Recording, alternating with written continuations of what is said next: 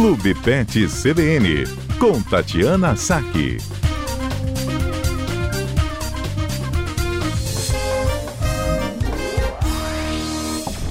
Tatiana Saque, doutora Tati Saque, é veterinária e conversa conosco sempre aqui às quartas-feiras. Tudo bem, doutora Tati? Tudo bem, Mário. Boa tarde para você, boa tarde aos ouvintes. Se a senhora soubesse como a gente já falou de bicho hoje aqui, Adalberto ah, é? não sabia a diferença de maritaca para periquito e nem para papagaio. Falei, periquito é o menorzinho, maritaca é o segundo maior, depois vem o papagaio. E tem a arara que é maior. Parentes.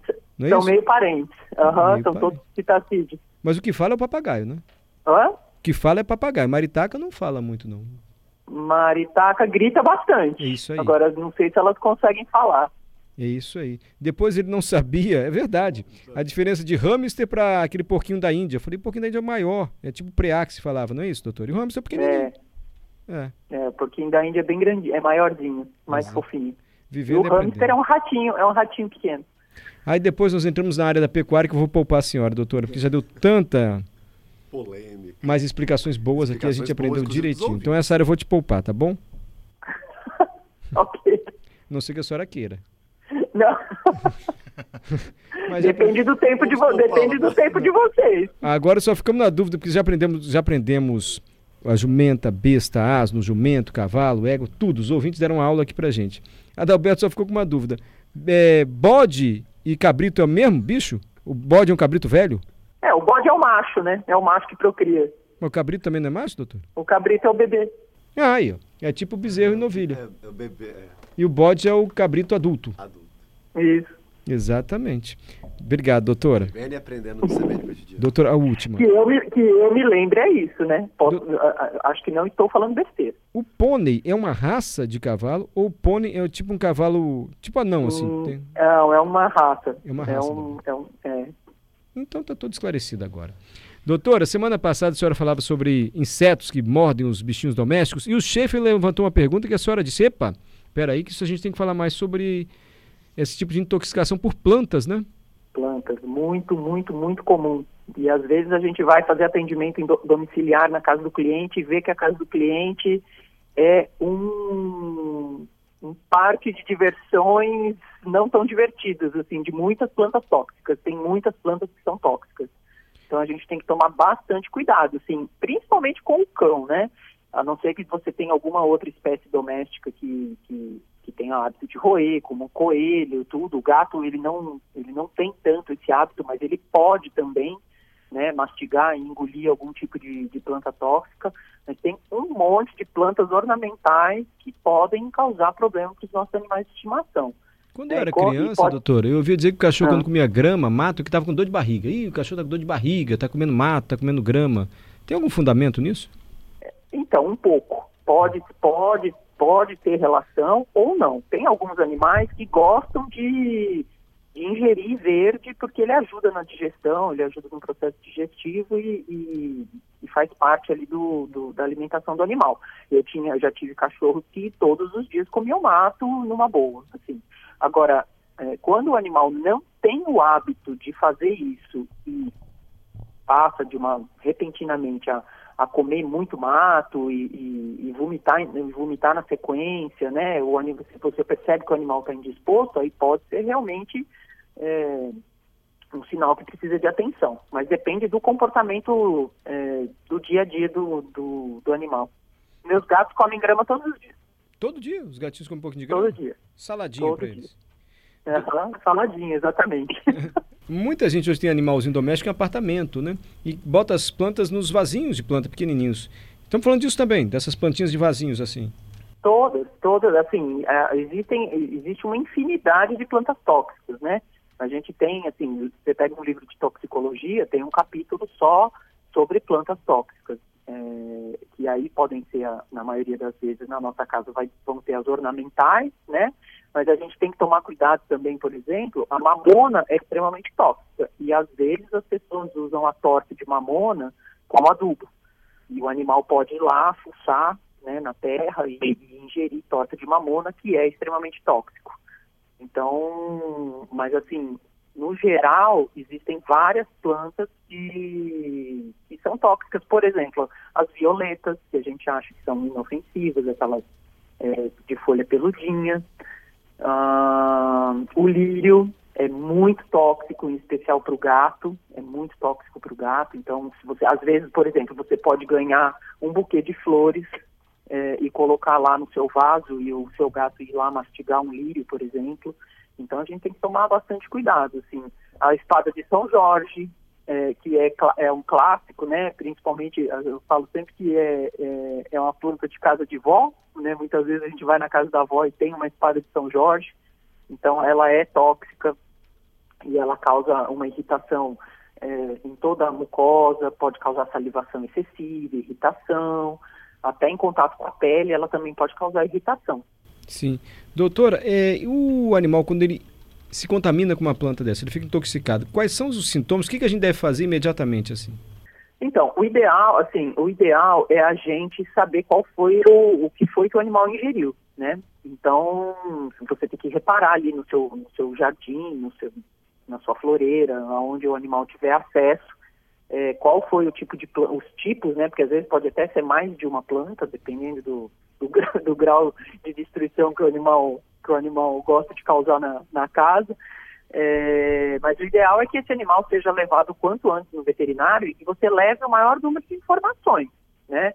É, quando foi que ele ingeriu, se tem uma, uma ideia aproximada, porque às vezes você pode é, provocar o vômito ou fazer algum tipo de, de antídoto, a quantidade que ingeriu, a parte da planta, porque às vezes, é, dependendo da parte da planta, a toxicidade é diferente, e, o que, que o, e tudo que o animal apresentou.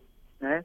É, se não tiver possibilidade de levar ao veterinário naquele primeiro momento, é, existe, no Espírito Santo existe o CIATOX, que é o Centro de Informação e Assistência Toxicológica, que a gente pode divulgar o, o telefone, no, se for o caso.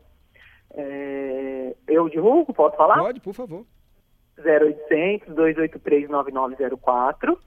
Né, o CIATOX é específico do Espírito Santo e tem o CIT, que é o Centro de Informação Toxicológica do Rio Grande do Sul, que é 0800 721 3000.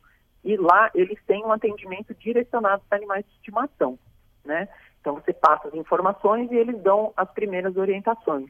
E isso vale assim, isso vale para as plantas tóxicas, mas vale para qualquer tipo de intoxicação, tá? Por uma intoxicação por produto de, de limpeza, algum, alguma outra substância que tenha sido usada na casa, um veneno, qualquer coisa, se você tiver as informações e entrar em contato com eles, eles vão fazer a orientação.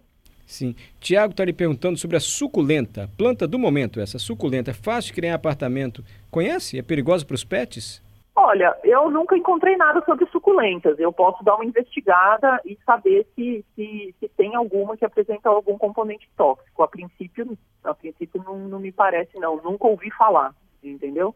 Assim, mas, por exemplo, a azaleia é tóxica e ela, a gente vê ela bastante como planta decorativa em vários lugares. Uh, calanchoe, que é uma super bonitinha, que tem de várias cores diferentes, que geralmente enfeita as floreiras. Ela é bem floridinha, tem amarela, tem rosa, tem vermelha, tem branca, tem uma infinidade de cores.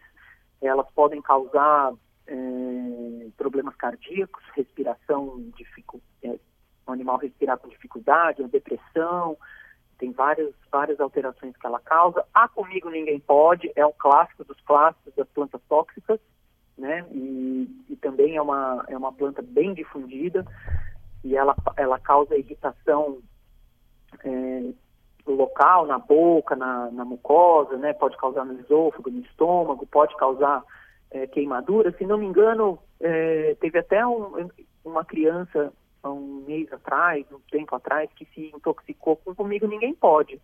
É, saiu até na mídia falando a respeito disso. É, a criança ingeriu parte da planta e se intoxicou. Sim. Lúcia está perguntando a lavanda. Lavanda, perdão.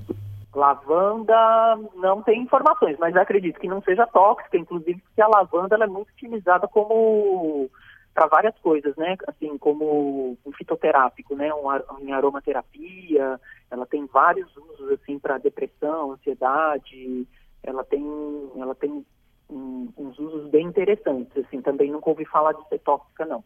Doutor, saindo do assunto plantas, o Fábio está pedindo uma ajuda. Posso ler a pergunta dele? Claro. Nosso ouvinte. Qual é o tratamento, doutora, para a doença chamada finomose?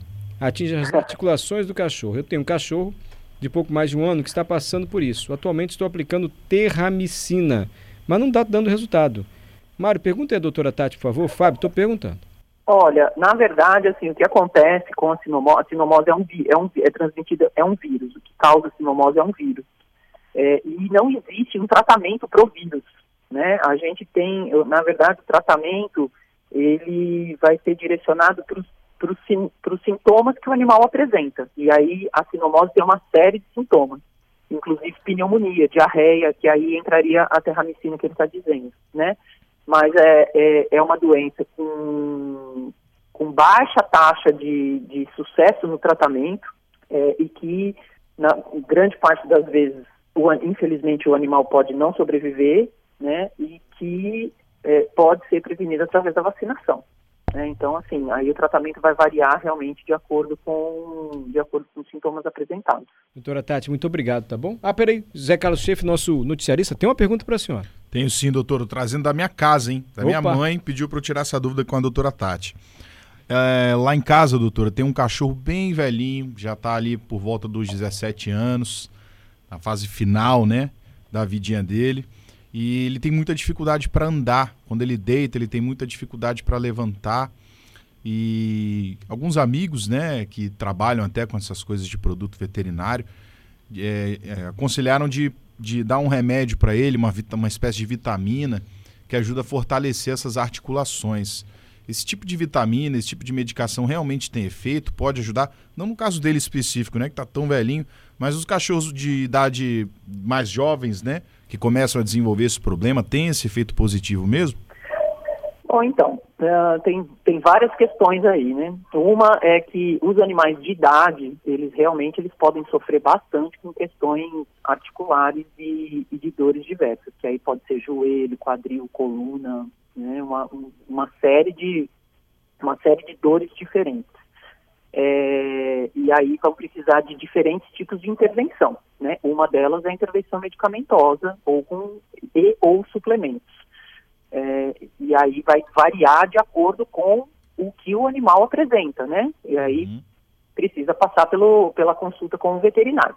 Segunda coisa, a única pessoa, os únicos profissionais que estão habilitados a tratar e recomendar qualquer tipo de medicação são os médicos veterinários, não são os balconistas, donos de loja, é, nada disso. Uhum. Né? Então, assim, o que pode fazer bem para um animal pode não fazer bem para o outro. Então, é, nunca, a gente nunca recomenda que, a gente nunca indica que, que se pegue é, esse tipo de informação de forma aleatória, né? Seja é, de conhecidos ou de internet, enfim, que leve o animal no veterinário para que se faça uma avaliação, para que se tenha um diagnóstico e um tratamento adequado.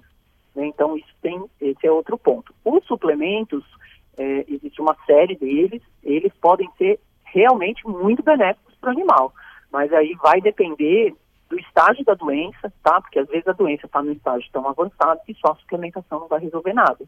Então, por isso que cada caso é um caso.